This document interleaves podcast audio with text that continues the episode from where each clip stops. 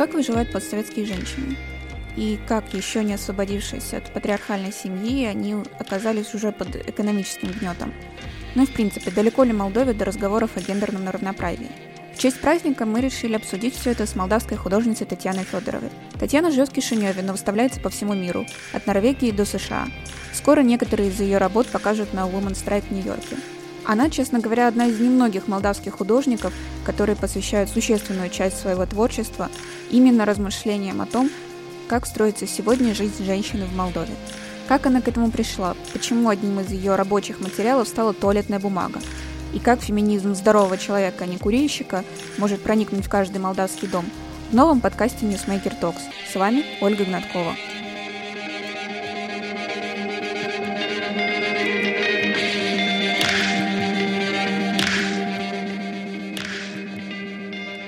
Первый такой вопрос для начала, чтобы определиться с терминами, можно сказать, потому что под феминизмом все понимают очень разное, и в Молдове у многих, мне кажется, до сих пор представление, что феминистки — это женщины с волосатыми ногами, которые едят на завтрак мужчин.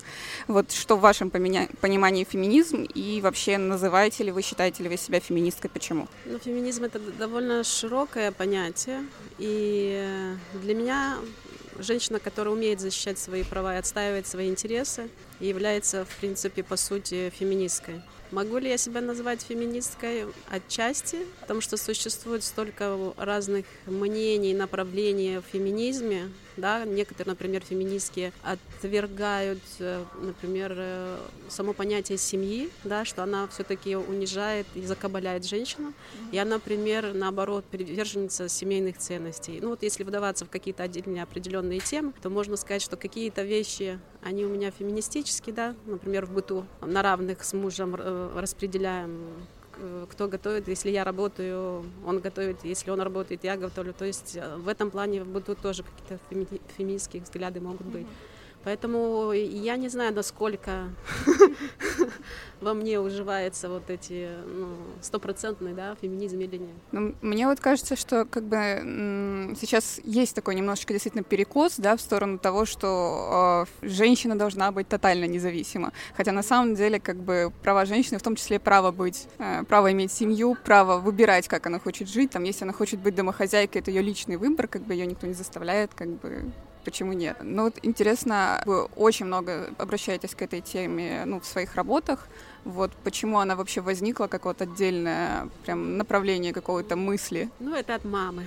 У меня в творчестве очень часто э, начинается с персональной истории как бы у меня есть таких два блока. Об отце, как о неизвестном советском художнике, и о маме, как о советской труженице. Так как мама передо мной постоянно да, в жизни, и э, то, что она мне рассказывает, как было в советское время, я вижу, какая судьба, в принципе, у нее прослеживается от советского периода и постсоветского. И мне стало интересно проанализировать, как образ советской женщины менялся в советское постсоветское время. Потому что моя мама работала на фабрике Сяуроша, то есть она была вот таким советским человеком, да, труженица-мать, вот этот э, образ труженицы-мать, он как раз был введен в советское время. Также я размышляю в этом проекте, каким образом феминизация э, произошла в советский период, потому что она была совершенно не похожа на э, как бы западный аналог. Если на Западе это были как бы самостоятельные излияния женских масс, то в данном случае это больше была патриархальная работа государства, как бы навязывал этот эмансипацию женщины. Потому что в период становления советского государства, в период индустриализации не хватало рабочих рук. И женщины, они как раз могли стать таким вот инструментом помощи Э, в реализации экономического подъема страны. При том, что это часто было даже насильно, то есть ее выхватывали из патриархальной семьи, навязывали ей новые принципы жизни, что она должна быть не только в семье, что она должна быть и еще на работе, да. То есть на самом деле у нее увеличилась, как бы появилась двойная нагрузка. Если раньше она была под гнетом как бы самой семьи своей, да, патриархальной, теперь она становилась еще под гнетом государства. И в этом очень интересные как бы вещи прослеживаются. И вот когда моя, и, например, примере как бы этой темы у меня появилась книжка «Фабрика э, Красная звезда», которая была посвящена вот этой фабрике, которая была очень важным сектором экономическим в Молдове. Вот, и она там проработала 25 лет. А, но в период перестройки она потеряла, потеряла свою работу. То есть государство уже не нуждалось а, в этих руках, и в это время она осталась предоставлена самой себе, а, с двумя детьми на руках. Притом до этого я тоже осмысляю через интервью с мамой, а, насколько легко было ей выжить э, как женщине в советский период, потому что она оказалась вдова, вдова очень рано, когда мне было 6 лет, э, отца не стало. На этой фабрике ей приходилось работать в две смены. Очень часто она приходила в 11 часов вечера. То есть очень часто мы как бы ее и не видели. Меня как бы воспитала, например, советская школа. И я, я об этом тоже размышляю, что были перекосы и тогда, но эксплуатация сегодня женского труда еще больше. На примере этой фабрики э, там прослеживается, каким образом эта фабрика разорилась. На базе этой фабрики образовались новые независимые с, с иностранным э, капиталом маленькие предприятия, как эти оборудования как было, скажем так, перепродано и разворовано, и на базе этого сформировались новые какие-то компании. И э, потом через исследование форумов, как женщины делятся своими ощущениями, как там работается, Оказалось, что э, там гораздо жестче эксплуатируется женский труд, гораздо невыносимые условия, нет никакого, никакой охраны труда и очень мизерные зарплаты. То есть через эту книжку, через интервью моей мамы через э, исследование интернет-пространства становится понятно, каким образом этот женский труд эксплуатировался в советское постсоветское время. И вот как бы тема вот такая широкая об этом. Ну, это вот была первая книжка, она была в 2014 году, была создана. Как раз мне помогли ее реализовать белорусы. Они пригласили на один ФМ-фестиваль и смогли проспонсировать, создать эту книжку, чтобы можно было ее напечатать и реализовать. То есть э, очень часто бывают такие коллаборации с, с другими, с постсоветским пространством. Там потом в Москву я ездила, тоже эту книжку показывала на выставке «Феминистский словарь» в 2015 году. А вот. Потом мне показалось интересным дальше развить эту тему и поговорить не только о советской женщине, а как этот образ труженицы превратился в сегодня в другой совершенно образ. В примере мамы это нелегальная продавщица, потому что в, период перестройки она оказалась без работы, ей нужно было как-то выживать, расти детей, и она была вынуждена просто выходить на улицу и торговать э, товаром, который как бы ей предоставляла эта фабрика. Самое интересное, что когда вот она почти когда уходила, ей приходилось был такой момент, когда э, не давали зарплату деньгами деньгами, а товаром. Вот она работала неделю на фабрике, а на выходных она выходила на базар, чтобы свою зарплату, как бы продать товар и получить свою зарплату, потому что давали зарплату этим товарам. Как бы это таким образом она научилась торговать, она же не умела это делать абсолютно. И потом, когда а, как бы она осталась без работы, она продолжила эту стезю, то есть она уже знала, что это такое. И вот она вышла торговать нелегально, при том, что это были какие-то определенные риски безопасности, потому что очень часто полицейские гоняли, штрафовали, то есть э, определенные какие-то мытарства, издевательства были. Мне показалось это очень интересным, и это переросло потом э, в новый проект, где я стала, э, вы знаете, вот этот блошиный рынок, который был очень популярным на улице Гагарина. Да, но он закрылся в 2018 году. И вот, а я начала с 2016 зарисовывать этих нелегальных работниц, женщин. И очень много вот э, этих зарисовок получилось. Э, на, э, использовал необычный формат, значит, зарисовывала их на туалетной бумаге, как материал, который поддается очень легко разрушению, как он, как бы он нестабилен и он нас абсолютно не защищен. Так же, как эти женщины, так же, как их жизнь, и так же, как их будущее. И эта среда была моей мамы. То есть мама тоже на этом блошином рынке, потом туда как бы перебыла. В перестройку она там на базаре центральном работала, тоже нелегально, а потом перебралась вот туда. И вот я как бы зафиксировала этот стресс э, два года, когда следила, как эти женщины выживают и с какими трудностями свя- э, э, сталкиваются. Потом ну, как бы я взяла у, у, у ряд этих женщин интервью о том, как они выживают, что для них, кем они раньше работали, что это все-таки работницы. Как бы связала этот образ, как он менялся э, внешне. И потом вышла э, новая книжка «Только я знаю, как мы выжили». Это как бы фраза моей мамы в интервью со мной. И вот таким образом теоретически потом обосновала, написала статью, то, что вам рассказываю, да, с советской эмансипацией и постсоветском вот, э, ситуации, которая сейчас существует. Мне сразу стало интересно, а как на все эти работы, все эти исследования реагировала ваша мама? Потому что советские и постсоветские женщины, они, во-первых, не жалуются, во-вторых, о многих вещах, как правило, говорить вслух стыдно или неловко, да, а тут как бы ее личная жизнь, ее личные какие-то тяготы становятся как бы, ну, частью какой-то выставки, какого-то проекта, книги. То есть как она это воспринимала, и вообще был ли вот это вот момент преодоления, что вот рассказывать личную свою историю своей семьи, своей матери, это было сложно? Ну вот э, трудностей с мамой абсолютно никаких не было. Мама всегда открыта, с интересом рассказывает, делится. Она даже до сих пор меня зовет, говорит, иди, приходи нас снимать. Вот у нас э, такие, вот я вчера была она перешла, потому что этот рынок закрылся. И, в принципе, этот рынок закрылся потому, как она говорит, из-за того, что тем э, статьям, которые нашла в интернете, улица Гагарина превратилась в мусор, и нужно было очистить э, грязь с улиц. Таким образом, э, все это пространство с людьми решила власть перенести за мост. А при том, что не решила абсолютно никаких, ну, не дала никаких гарантий, возможности дальше работать, при том, что до этого это пространство было только для, как бы, для пенсионеров, и оно было бесплатно. И вот я была вчера смотрела тоже как бы новое пространство, куда их определили, пустыри, там невозможно, не знаю. В общем, я думаю, что появится новый проект, который вот намечается. И поэтому я говорю, что мама всегда открытая, наоборот, говорит, вот иди посмотри, что происходит э, с нами, с, с женщинами. Э, в том, что у меня был, например, как продолжение этого проекта, я делала перформанс, э, тоже на блошином рынке, но уже за мостом. Я стригла женщин, которые там работают, прямо на рабочем месте. Потому что у некоторых женщин то ли денег нет, то ли не хватает времени, то ли еще по каким-то причинам. И вот ряд женщин согласились, и вот я их стригла, и они мне одновременно рассказывали о своих каких-то там тяготах и проблемах. Второй вопрос у вас был, э, насколько сложно мне было говорить о маме.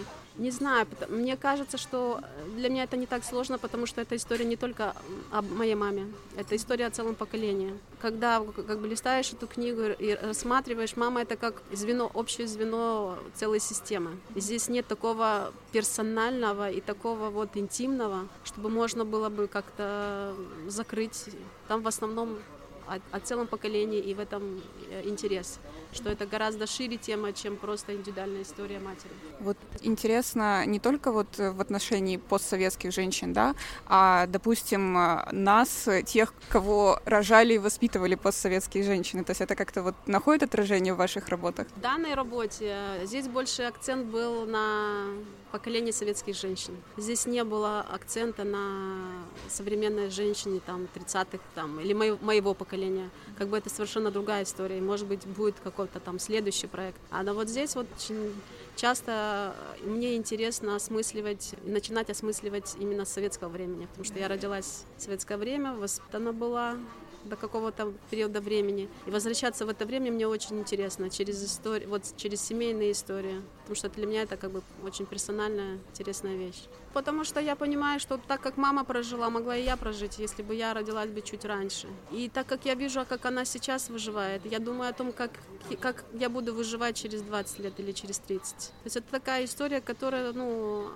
о всех нас. Мы видим, как старики, как пенсионеры сегодня выживают. Что нас ждет э, через 30 лет? Будет ли вообще пенсии? Моя, например, моя мама там получает пенсию 1500, ей абсолютно ни на что не хватает. Э, мы ее, конечно, поддерживаем, но у нас тоже зарплаты не очень высокие. В общем, есть какие-то темы, которые, ну, такие болезненные, и о которых нужно говорить. А в каком направлении вы вот дальше хотите развивать вот эту тему, ну, как бы постсоветской женщины? И еще мне интересно, эм, вот кого вы видите, то есть понятно, что художнику просто нужно высказаться, если он не может не высказаться, да, но кого вы все-таки видите вот как бы зрителям, кто вы хотите, чтобы услышал вот как бы вот эту историю этих женщин?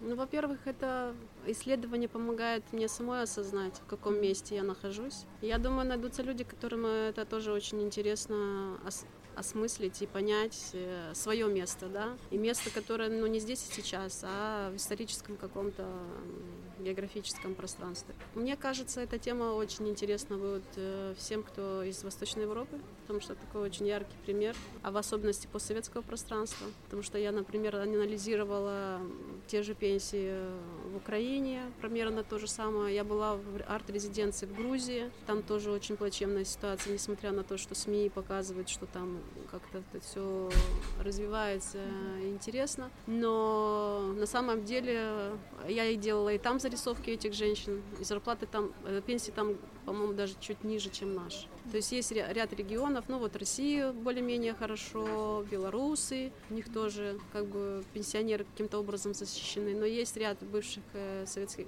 э, республик, где эта проблема очень актуальна. Мне важно об этом говорить. Ну, для меня это как бы больная тема, потому что я персонально в этом задействована, я это вижу. Передо мной это как каждодневный такой вот экстрим по выживанию моей мамы, да, скажем. Несмотря на то, что мы помогаем, но она настолько привыкла к этой роли, перестройку, да, когда вообще не было помощи. Что даже когда сейчас есть защита, она боится, да, что как бы всегда надо подстраховаться, всегда надо быть только на, только на себя, несмотря на то, что есть возможность уже успокоиться, не работать и уже как бы отдыхать. У нее внутри ну, это, да, интересная вещь. Скорее всего, продолжу эту же тему, но уже в другом новом месте, которое открылось. Вот, что-то я там интересное увидела, а, подумаю об этом. Так вот на скидку сказать, что конкретно. Я вот если сейчас подумаю, что-то вспомню, скажу.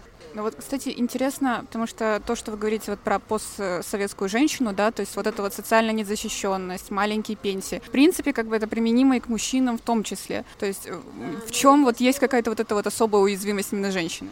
посмотрите по статистике э, продолжительность жизни мужчины и женщины. Вы увидите, что разница большая, да? Поэтому женщины, они остаются без мужчин, а мужчины до этого хоть как-то защищали, зарабатывали, что-то приносили, женщина остается одна. Если вы посмотрите на эти блошиные рынки, то это 95% это женщины. Вот и все. Вот как раз вы еще упоминали грузинский опыт, вот Восточная Европа. Вот интересно, как вообще вот эта проблематика выглядит в современном искусстве Восточной Европы и, скажем, Западной, да? Вот в чем какая-то специфика какой-то нерв, да, именно вот взгляд на роль женщины в обществе, ее проблемы, ее уязвимости? Ну, я думаю, что специфика именно пенсионных э, вот этих э, проблем и проблем старения, это вот как раз наша специфика. У Запада специфика другая, они больше обращены к современному поколению, к, к равноправию, гендерному равноправию, там, уравнению каких-то прав там, в зарплатах, как в женской эмансипации, как бы совершенно другие темы. Может быть, эти темы тоже соотносятся и с нами, но у нас настолько, ну, как бы у нас совершенно есть другие очень яркие уязвимые места, что о них нужно говорить в первую очередь. Как бы остальное, оно как бы отступает на второй план, и об этом, не, ну, например, мне не так интересно говорить. То, что вы встречали вот в искусстве ваших как бы коллег-художников именно в Восточной Европе, как правило, они о чем говорят, если вот обращаются к теме женщина в обществе? В тех же проблемах, которые и в 70-х говорили женщины. Например, Марта Рослер, у нее там была работа «Семионтика кухни», и вот она говорила о том, что женщина не предназначена только для кухни, да, а предназначена только и для других каких-то вещей. То есть вот эти какие-то ну, иконы феминизма, они вот там, там как бы тоже присутствуют и появляются. Не быть закрепощенной в семье, иметь право на самовыражение, а вот, кстати, интересно, потому что, ну, действительно, как бы такие мейнстримные темы феминизма современного, это вот скорее там освобождение от как бы патри... патриархально устроенных семей, да. С этой точки зрения интересно, вот по-вашему вообще у нас есть такая проблема все еще? Ну, это тоже как бы является проблемой. Я вот помню, в 2015 году делала кураторский проект тоже о женском равенстве. И э, ну, мы работали с фотографами. Было очень много разных интересных тем. Вот эта тема была одна из э, выбранных художником. И вот он как посредством визуализации кишиневской среды показывал объективизацию женского образа в рекламе. А другой, например, фотограф Рамин Мазур, он э, рассказывал о женщине в молдавской армии, каким образом она там себя репрезентирует. Потом другой проект был о женщине в цыганских семьях. Она взрослеет очень рано, замуж выходит очень рано, в 14 лет, и не имеет никакого права выбора. И в основном это очень многодетные семьи. Вот эта проблематизация э, женского взросления тоже как бы там актуализируется. Ну вот как бы эти темы, они присутствуют. Вот, то есть как бы все зависит от того, насколько художнику очень близка эта тема и о чем он может говорить. Вы же и преподаете, я так понимаю, в да, художественной... Как вы видите, как меняются дети и будущие художники, да? То есть какие темы их волнуют и вообще возникает ли у них какой-то особый интерес э, вот именно к социальному устройству какому-то? У них интерес возникнет, если ты ему дай, ну, и сможешь им дать пищу. Но если ты как бы в них не воспитываешь это желание познать и осмыслять, то как бы это как бы сложно, потому что у нас, например, школа классического рода, мы в основном учим классическим мани... классическому письму, рисованию, живописи. Обычно в таком классическом образовании там э, не дается конструктивный как бы диалог осмысления реальности, да, там в основном приобретение определенных навыков. Вот. Но я, конечно же, стараюсь через свои уроки все-таки давать и э, э, какие-то задания, которые бы осмысляли э, реальность. И вот интересный пример, например, у меня сейчас тема, как я говорила, вот, что у меня те... самое интересное, что часто пересекаются мои личные потребности с тем, что я даю детям. Mm-hmm возник интерес к советской мозаике. Вот я им дала э, тему э, современная интерпретация советской мозаики. И вот одна девочка, она выбрала Жанну Дарк как э, героиню этой мозаики. И вот она ее интерпретирует, эту мозаику, но с феминистическими какими-то взглядами, с которыми мы как бы обсуждаем. То есть это все-таки как-то проявляется, может быть, в большей или меньшей мере, но а, как бы это присутствует. Вы знаете, они э, очень толковые. Они много читают, смотрят. Э, если раньше, там, лет 10 назад это было как бы сложно, ну, как бы никто тебе не ответил, что это такое, сейчас они очень активно вовлекаются в политическую, там, общественную жизнь. Не все, правда. Есть такие, кто все-таки еще зациклен на детстве, но есть те, которые уже довольно смотрит на мир с широкими глазами. У меня единственное вот всегда с, ну, такой немножечко конфликт с э, разговорами о феминизме и эмансипации, да, что, как правило, вот к этим движениям или к этим темам обращаются женщины, у которых, в принципе, ну, они социально защищены, да, это как бы, ну, в некотором роде привилегированные женщины, то есть у которых есть там образование, работа. А вот что касается вот как раз тех самых э, женщин, да, женщин из цыганских семей, из блошиных рынков, из районов, где у нас домашнее насилие. Да, да, то есть как бы они, в принципе, до сих пор не в курсе вообще, скорее всего, что есть феминизм, что кто-то борется за их права. Э, как вообще возможно как-то, не знаю, по-человечески или социально вот это переломить ситуацию, потому что, ну, действительно, получается, что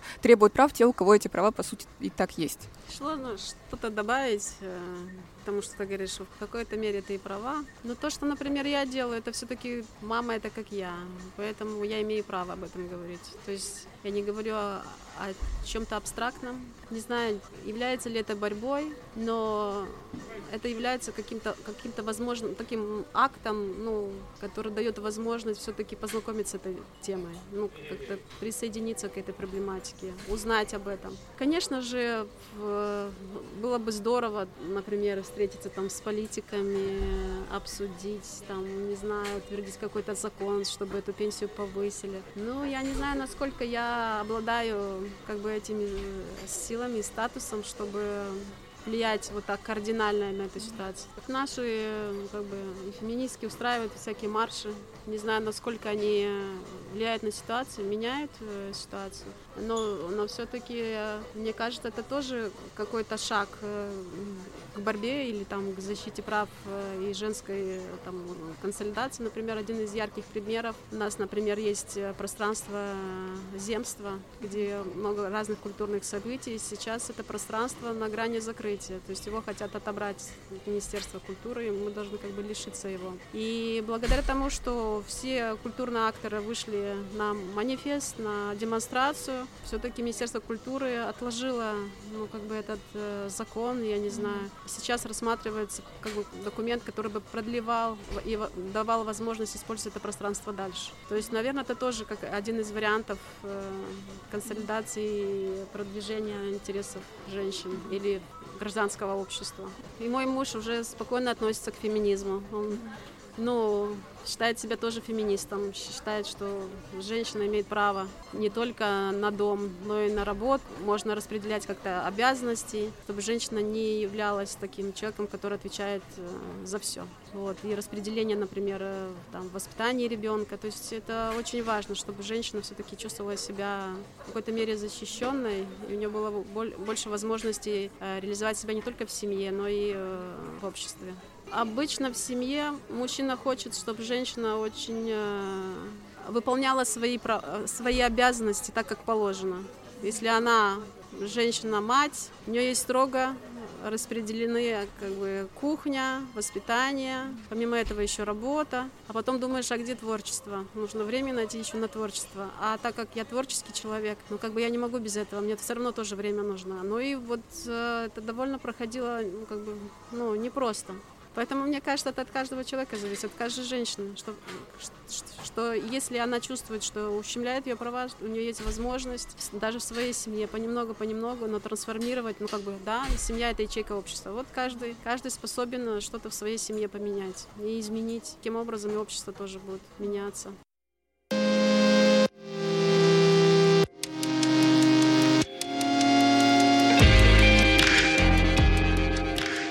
Ньюсмейкер продолжит вместе с вами размышлять о том, как устроено наше общество, в том числе, как в нем живется женщина. Потому что цветы после праздника в конце концов завянут, а вот со всем остальным нам жить и дальше. Так что оставайтесь на связи и слушайте Newsmaker Talks.